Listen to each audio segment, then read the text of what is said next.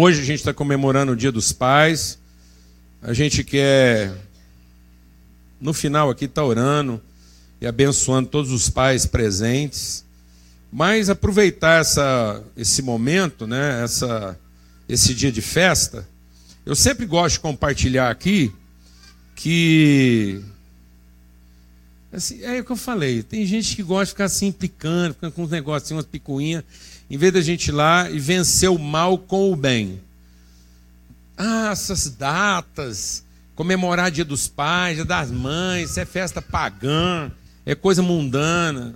Ah, tá certo. Pra, todas as coisas são impuras para os impuros e todas as coisas são puras para os puros. Tudo aquilo que é recebido em santidade, com ações de graça, é uma ótima oportunidade. Está todo mundo falando do assunto, você aproveita, vai lá e fala do assunto com o espírito correto. Glória a Deus, amado. Então, em vez de você ficar aí, entendeu? Sendo chato, por que você não organiza uma coisa e faz a coisa do jeito que ela tem que ser? Glória a Deus? Aleluia, irmão. Então marca o almoço, leva para sua casa, paga a conta, junta todo mundo e faz a coisa funcionar direito. Amém? Em nome de Jesus. Então eu gosto dessas datas porque é uma oportunidade que a gente tem de conversar com todo mundo sobre o assunto. Então hoje é uma ótima oportunidade a gente falar sobre paternidade para homens e mulheres. Para homens e mulheres. Porque afinal de contas, a palavra de Deus diz que Deus é pai e quer ser conhecido como pai. Obrigado, Ronaldo. Deus é pai e quer ser conhecido como pai. E quando ele falou que queria fazer filhos semelhantes a ele, é para imprimir em nós mesmo esse espírito de paternidade. Então nós vamos ler aqui sobre o nascimento de Jesus. Está lá em Mateus, no capítulo 1. E é o nascimento de Jesus na perspectiva de, na perspectiva de José. Porque a gente está muito familiarizado, às vezes, em ver o nascimento de Jesus na perspectiva de Maria que é a história mais contada. A própria figura de Maria é uma figura mais lembrada, às vezes, que a própria figura é, do José, como pai. E a gente vai até entender por que isso, nesse texto aqui. Então, diz aqui no verso 18: E foi assim o nascimento de Jesus Cristo. Maria, sua mãe, estava prometida em casamento a José. Mas antes que se unissem, ou seja, antes que coabitassem, ela se achou grávida pelo Espírito Santo. Por ser José, seu marido, um homem justo, e não querendo expô-la à desonra pública, pretendia anular o casamento secretamente. Mas, depois de ter pensado nisso, apareceu-lhe um anjo do Senhor em sonho e disse: José, filho de Davi, não tema receber Maria como sua esposa, pois o que nela foi gerado procede do Espírito Santo. Ela dará à luz um filho e você deverá dar-lhe o nome de Jesus, porque ele salvará o seu povo dos seus pecados. Tudo isso aconteceu para que se cumprisse o que o Senhor dissera pelo profeta: a virgem ficará grávida, dará à luz um filho e o chamarão Emanuel, que significa Deus conosco. Ao acordar, José fez o que o anjo do Senhor lhe tinha ordenado. Recebeu Maria como esposa mas não teve relações com ela enquanto ela não deu à luz um filho e lhe pôs o nome de Jesus. Amém. Graças a Deus.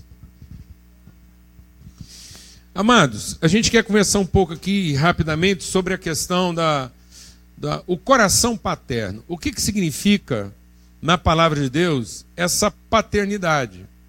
E, e cada vez mais o mundo está se afastando da figura essencial da paternidade. Ou seja, nós estamos vivendo um mundo cada vez mais materno, de referências maternas e de pensamento materno. Isso é estatístico, isso não é só filosófico. Por quê? Porque é um contingente cada vez maior de mães e filhos órfãos.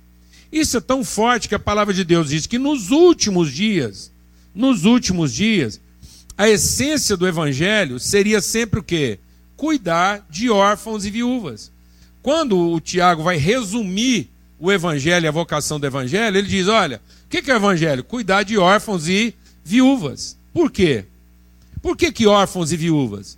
Porque iria desaparecer do contexto social a figura da paternidade. Filhos bastardos. Filhos que foram gerados de forma fisiológica e não verdadeiramente intencional numa relação de paternidade. Onde a figura materna, que é óbvia, porque a maternidade é óbvia. A mulher tem que lidar com a maternidade de forma o quê? Óbvia.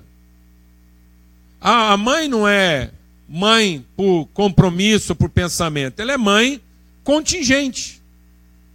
Ela, ela vivencia nas suas entranhas a maternidade. Então é intrínseco da natureza materna. Mas a paternidade, ela é de caráter subjetivo. A paternidade, ela acontece por fé, por empenho, por compromisso assumido, por palavra empenhada. Até a gente costuma compartilhar aqui, e, e sem demérito nenhum das mulheres, a gente não está querendo com isso é, manchar a figura materna, mas entender que todo pai é pai porque crê. Crê. A mulher sabe que é mãe, mas o pai acredita. Porque essa certeza objetiva, natural, fisiológica, ele não tem. Por quê? Porque a participação dele, desde o início, é subjetiva. É com um elemento invisível. E aí alguém fala assim: não, mas a gente pode fazer um exame de DNA. O que é um exame de DNA? O exame de DNA é um negócio assim: alguém coleta o seu sangue, leva para dentro de uma sala que você não sabe onde é que fica, não sabe quem é que vai fazer o exame e quem é que vai bater o relatório, e ele te devolve uma afirmação que você tem que o quê? Crer de novo. Porque certeza mesmo, você não tem não. De novo você vai o quê?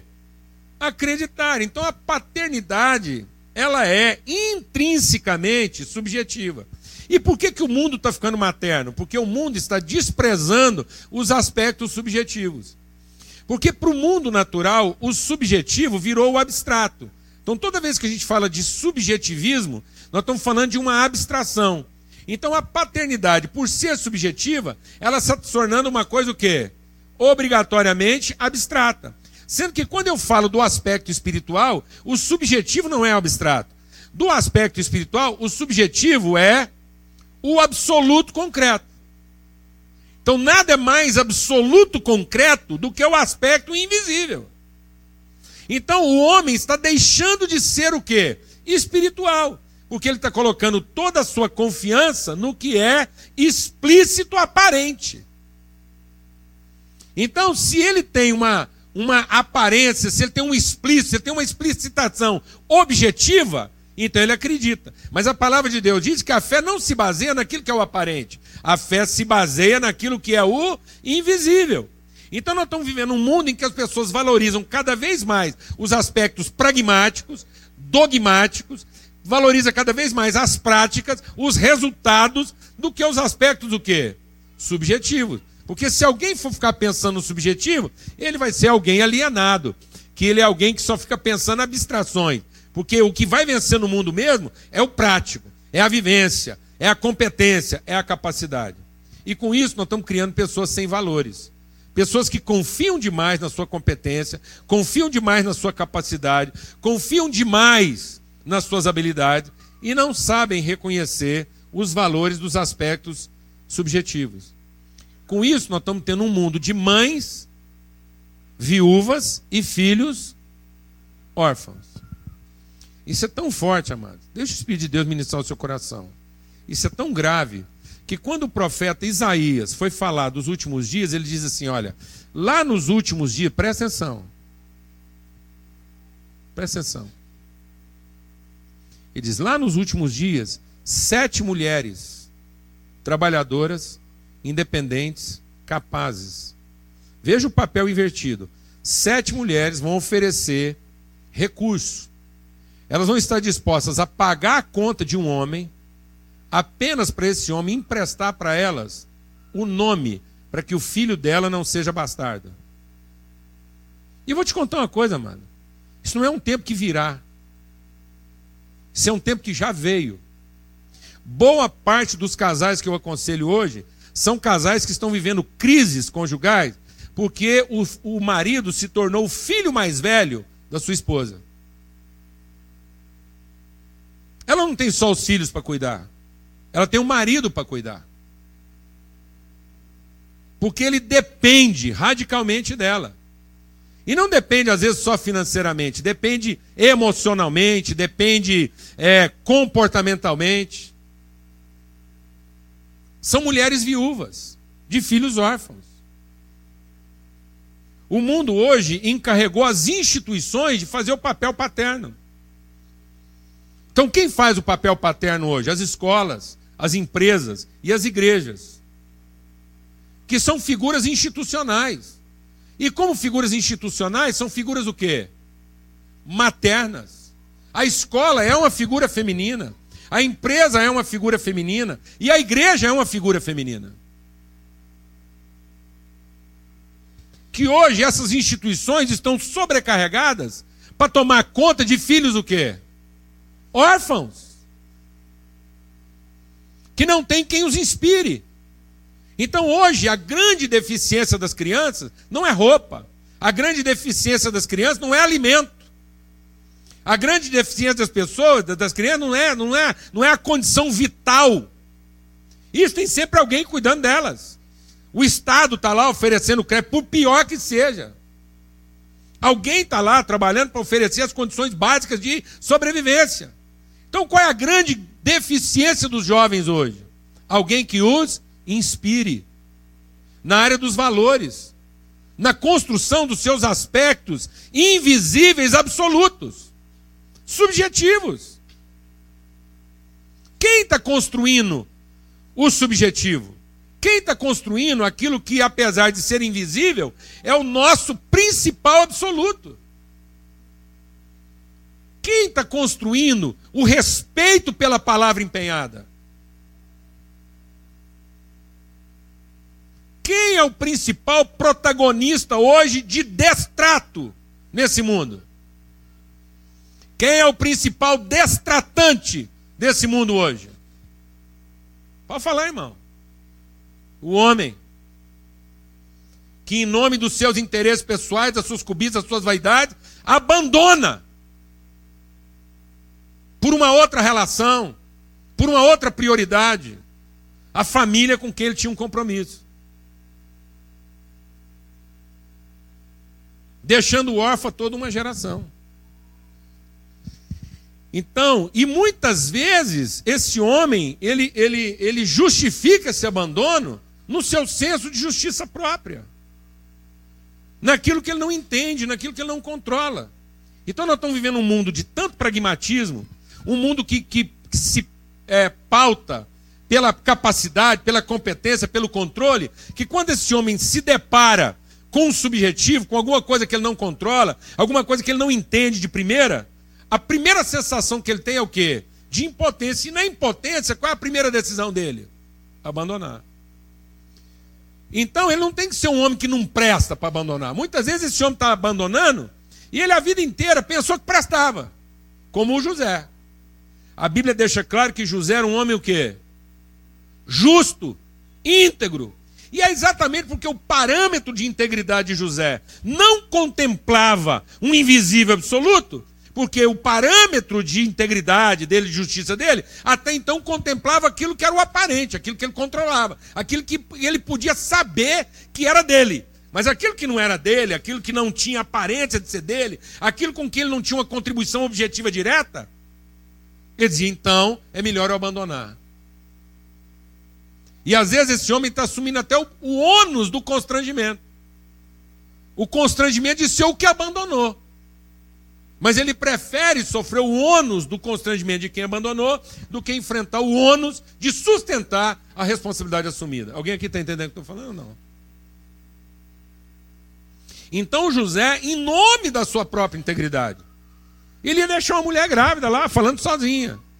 Simplesmente porque ele tinha certeza que o filho não era dele. Amém, mano?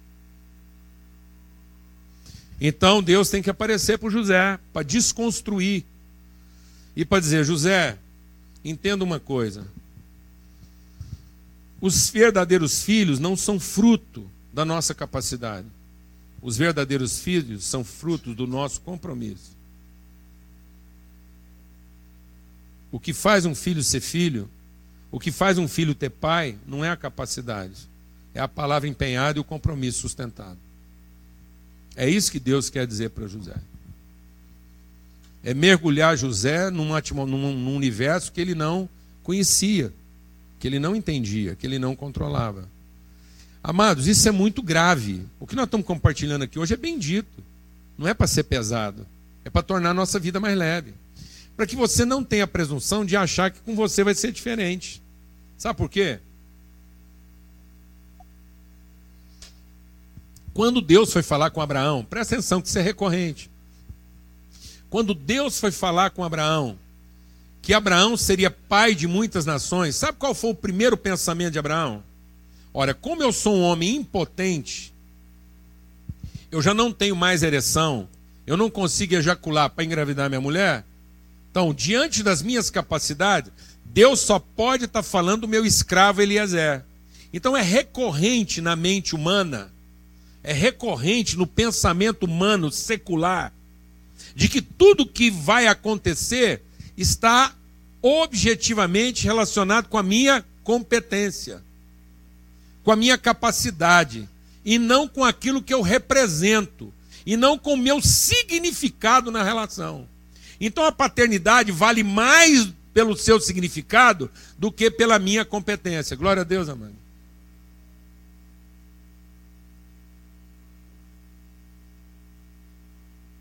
O retrato, deixa eu explicar uma coisa, mano.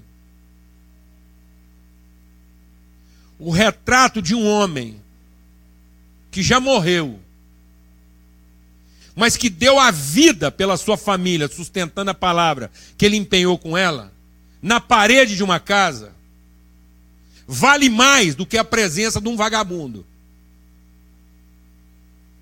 que não honra e não dignifica as relações. Um filho estará mais bem servido pelo retrato de um pai que morreu, dando a vida pela sua família e honrando a palavra que ele empenhou, do que a presença de um promíscuo, vagabundo, sem vergonha, que não sustenta a palavra que ele empenhou com essa casa. Um retrato fará dele menos órfão, pelo que ele representa de invisível absoluto. Estamos entendendo isso ou não, amados? Então, pelo amor de Deus, que esse momento de reflexão sobre a paternidade nos liberte, nos engrandeça, nos devolva o juízo como devolveu para José. José estava perto de perder o juízo, sinceramente. Então, às vezes, você está cheio de razões, cheio de razões. Fala o que essa mulher carrega na barriga, eu não reconheço. O que essa família carrega dentro dela, eu não reconheço. E às vezes você, inspirado na sua ética, na sua coerência, na sua lógica, no seu pragmatismo, está pronto a abandonar sua responsabilidade, seu compromisso, sua palavra, sua fé. Então, que o Espírito Santo de Deus nos visite essa noite e nos devolva a lucidez. Que o Espírito Santo de Deus nos visite nesse momento agora e nos devolva a lucidez, como devolveu para José. José viu a presença de Deus, teve um sonho e foi devolvido a razão. Foi devolvida a razão. E aí ele volta a si. E ele volta a si porque Deus falou algumas coisas para ele muito essenciais. Primeira coisa que Deus falou para ele foi: José, não tenha medo. Quero te falar uma coisa, mano. A gente vem conversando muito sobre isso. O medo é o grande enfrentamento de nós homens. E eu quero te falar uma coisa. Muitas vezes nós estamos negando, presta atenção. Muitas vezes nós estamos negando à nossa família os valores por conta do nosso medo do futuro. Hoje, alguns homens, por conta do medo que eles têm do futuro, eles estão ensinando seus filhos a serem bons operários, mas não estão ensinando seus filhos a serem homens de verdade. Muitas vezes nós, porque temos medo do futuro, então eu te falar uma coisa: preocupar com o futuro fica bem para a mulher, mas não fica bem para o homem. O medo está dentro do contexto feminino. o medo combina com a natureza feminina. Sabe por quê? Porque o senso de responsabilidade da mulher é objetivo. Afinal de contas, a vida está acontecendo dentro dela. Então, ter medo de não dar conta de amamentar, ter medo de passar mal, ter medo de cair, ter medo de ter uma hemorragia, isso combina. Porque o universo feminino é objetivo, é pragmático. Abrir uma geladeira e não ter leite lá faz parte. Ela tem que ficar nervosa. Então você está no seu papel, pode ficar nervosa, pode dar de doida. Tá tudo certo. E deixa os caras ficar loucos para buscar Deus. Eu tenho aconselhado algumas mulheres aqui. Elas chegam lá, ah, pastor, não sei como é que eu ajudo meu marido. Vou te falar como é que você ajuda ele. Primeiro, fica doida. Fica doida. Pelo amor de Deus. Véio. Você é uma mulher ajustada demais, porque o tamanho desse pepino que está enfrentando lá, você chegar aqui nessa clareza, nessa lucidez, parece que você só tem filho em casa, não tem marido. Por que, que você não fica doida para ele vir aqui buscar Deus? Porque se você ficar doido, ele vai vir aqui, pastor, como é que eu faço agora? Minha mulher endoidou. Fala, meu irmão, agora é só Deus, nós agarra com Deus aqui, e você dá de uma mulher dessa.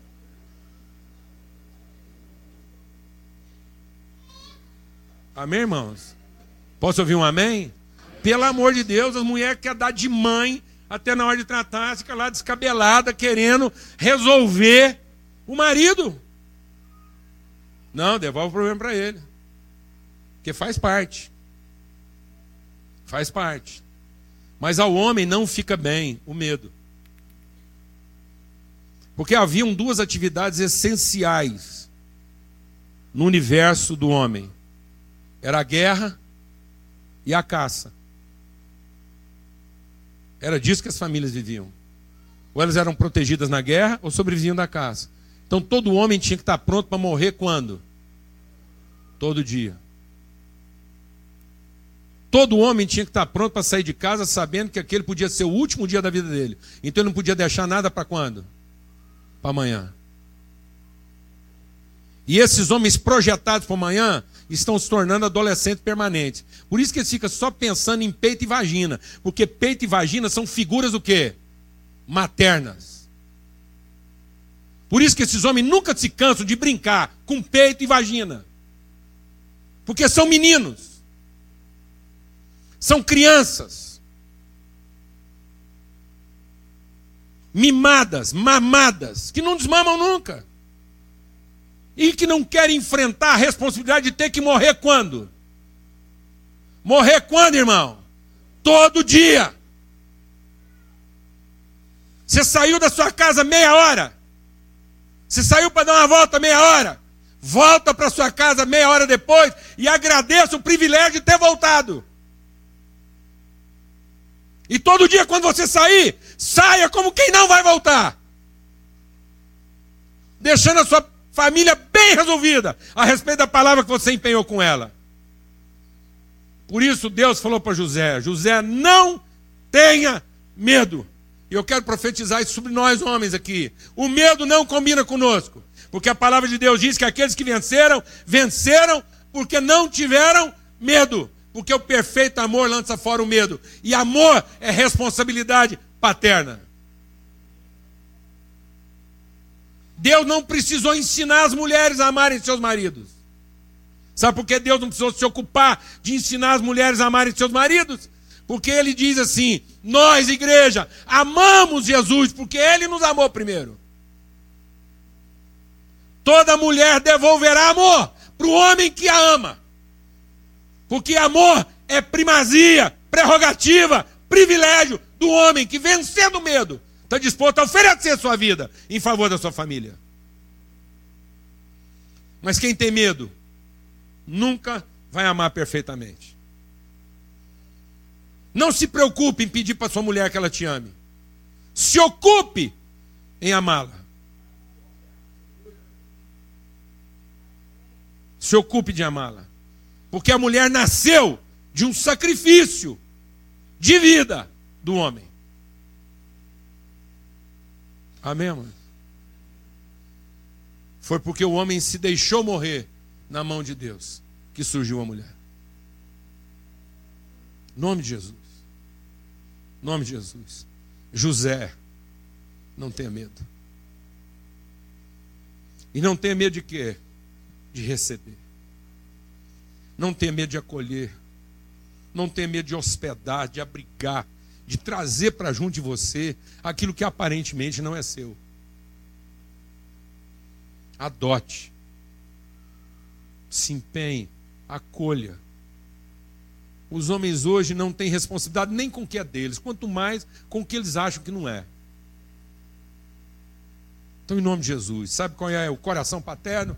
É um coração que não conhece o que? O medo. E não conhecendo o medo, acolhe, recebe, abriga, põe para dentro. Desgraceira, essa coisa que nós homens estamos aprendendo de colocar roleta, colocar pulseira, colocar número nas pessoas só se sentir responsável por aquilo que diz respeito diretamente a nós. É por isso que a sociedade está essa desgraça. Sabe por quê? Porque nós não nos sentimos responsáveis com aquilo que aparentemente não nos diz respeito. Então o que está faltando na cidade, amado? Pai. Porque se tiver pai na cidade, todos os filhos eram filhos de quem? Nossos porque haveria um espírito de adoção na cidade. Por que, que não há um espírito de adoção na cidade? Porque a cidade está cheia de filhos da mãe. Filhos da prostituta, gente que foi mal parida e não teve um homem que assumisse a responsabilidade sobre eles. Então, em nome de Jesus, lançando fora o medo, nós somos os que acolhem acolhem os que são nossos, que não são nossos, o filho do, do, cunhado que não presta, o filho da tia doida, você acolhe todo mundo. Quem vai ficar com o tio doido? Tem gente que fala assim comigo, não sei como é que você tem essa paciência. Quem falou que eu tenho essa paciência? Sabe de onde vem a nossa paciência, mano? Da responsabilidade. Quem vai ficar com o tio caduco, irmão? Às vezes a pessoa fala assim, eu não sei como é que você tem paciência com tal pessoa ou aquela pessoa. O cara parece que o cara é doido. Eu falo, não, ele não parece, não, ele é doido mesmo. Mas quem vai ficar com ele? Quem vai ficar com ele, amado? Quem vai ficar com o que não funciona? Amém? Eu tenho um amigo muito chegado. Muito chegado. Mas pensa um cara implicante. Ele nunca casou. Foi ficando muito velho dom de revelação. E o cara ainda era espiritual, porque ele não implicava com suspeita, não, ele implicava com revelação. Ele tem revelação da vida das pessoas, ele chega todo, quase todo dia, ele sentava na minha frente e para entregar alguém. E para pedir a cabeça do outro lá. Não, você não está vendo, fulano de tal, papapá. É aquela canseira, maior paciência com ele. Um dia eu virei para ele e falei assim, irmão, deixa eu falar uma coisa. Já ficou claro aqui para nós que você é muito mais leve para a gente do que a gente é para você. Porque nós somos pesados para você e você não é pesado para nós. Então deixa eu fazer uma pergunta. Para que, que a gente, sendo tão pesado para você, você ainda continua conosco? Já que você implica com tanta gente. Eu falei, por que, que eu continuo? Simples. Vocês são o único povo que me trata como família. Eu falei, então agora é o seguinte: você implica com quem você quiser. Está tudo certo, a sua implicação procede. Glória a Deus, amado. O cara, o cara só é doido fora da família. Na família ele é só extravagante. Glória a Deus, amado. Aleluia. O cara é doido se ele estiver entre estranhos, mas na família ele só pensa diferente, faz diferente, gosta diferente e age diferente. Mas não vamos ser capazes de absorver ele, glória a Deus. Porque nessa família tem pai, e pai acolhe, recebe aquilo que não conhece, aquilo que não domina mas que ele crê que ele é capaz de absorver. E por último, Deus fala uma coisa que para José é tão forte. Ele diz assim: e você deverá dar-lhe o nome. Não é uma opção. É engraçado que quando você vai lá no texto de Maria, lá no texto de Maria fala assim: ele será chamado. Mas no texto de José diz assim: você lhe dará o nome. Um dos maiores privilégios da paternidade é você ter de Deus a sensibilidade de saber como é que cada filho seu chama. E hoje, infelizmente, a falta da paternidade está fazendo com que os filhos recebam nomes sonoros. As pessoas não estão dando nome para os filhos, estão dando números.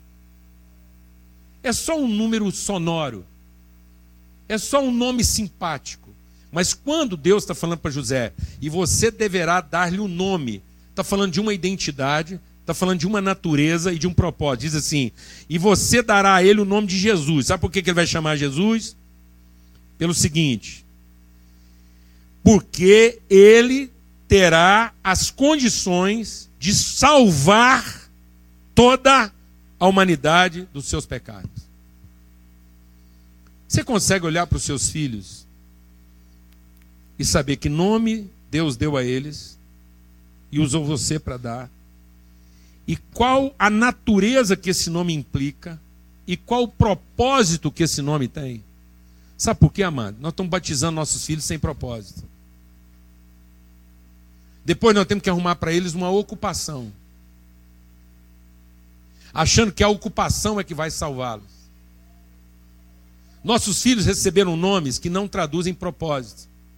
Por isso, ele tem que arrumar uma ocupação que o salve. Mas sabe o que, que vai salvá-los? É que no dia que eles estiverem confusos nas suas ocupações, eles nunca se esqueçam de qual é o seu propósito. Porque você não vai conseguir garantir a ocupação dos seus filhos. Mas você poderá garantir que eles nunca se esqueçam de qual é o seu propósito. Você nunca vai conseguir mantê-los ocupados numa coisa que seja financeiramente ou economicamente razoável, viável. Ou vai? Não vai. Mas se ele receber de você um nome que lhe faça lembrar que virtudes, que valores esse nome carrega. E qual o propósito disso? Ainda que as condições sejam as mais hostis, ainda que ele esteja aprisionado, como José estava. José um dia estava aprisionado. Sabe o que quer dizer isso? José estava impedido de exercer qualquer atividade produtiva. Mas lá na prisão, ele não se esqueceu de qual era o seu propósito. E ele salvou uma nação da prisão. E ele não estava prisioneiro porque era traficante de droga, maconheiro, viciado, nem ladrão. Porque às vezes você pensa, meu filho nunca vai ficar preso, porque nunca vai ser um bandido. E quem diz que só bandido fica preso? Quem diz que só um marginal, alguém que fez alguma coisa errada, está impedido de exercer plenamente suas habilidades e suas competências? Quem diz que todo mundo que está vivendo um infortúnio fez alguma coisa para merecer isso? Esse é o nosso engano. De achar que quem fez tudo certo vai ter tudo certo. Que se a pessoa fizer a coisa certa, ele vai ter garantida a possibilidade de trabalhar no que quer e fazer o que gosta. Quem disse isso? Quem disse isso? Então o que vai salvar esse filho, mano?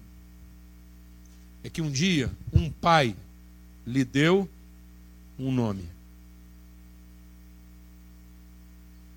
Por isso que sete mulheres vão pagar a conta de um homem, vão patrocinar um homem, apenas para que, quem sabe, esse homem empreste um nome que vale alguma coisa. Mas certamente um nome comprado nunca valerá coisa alguma. E é por isso que nós estamos vendo aumentado aí o contingente de viúvas e órfãos. Amém? Que a gente possa receber hoje um coração paterno.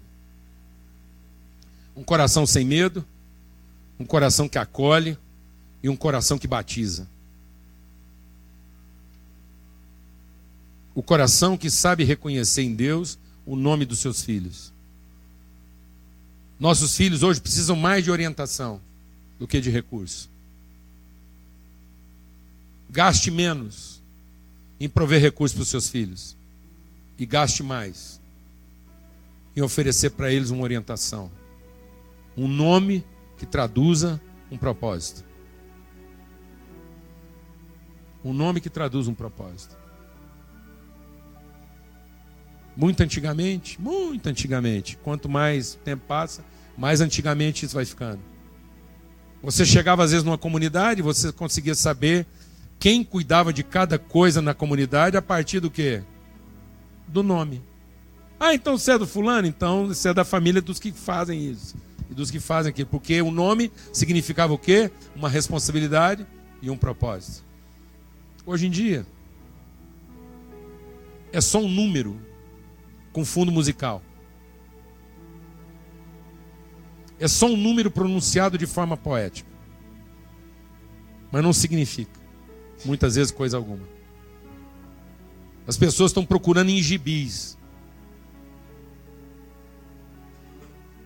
As pessoas estão procurando em listas de internet para saber como é que vão batizar seus filhos. Em vez de buscar no Espírito Santo de Deus, que nome Deus quer dar a eles e que propósito Deus quer cumprir na vida deles. Amém. As pessoas me perguntam por que, que eu batizo criança. É simples. É só para ajudar as famílias a descobrir o seu nome. Seu propósito. Ter com os seus filhos uma relação diferente do que simplesmente achar que fornecendo para eles recursos, provisionamento, saúde, segurança, vai estar tudo resolvido. Vamos ter uma palavra de oração agora.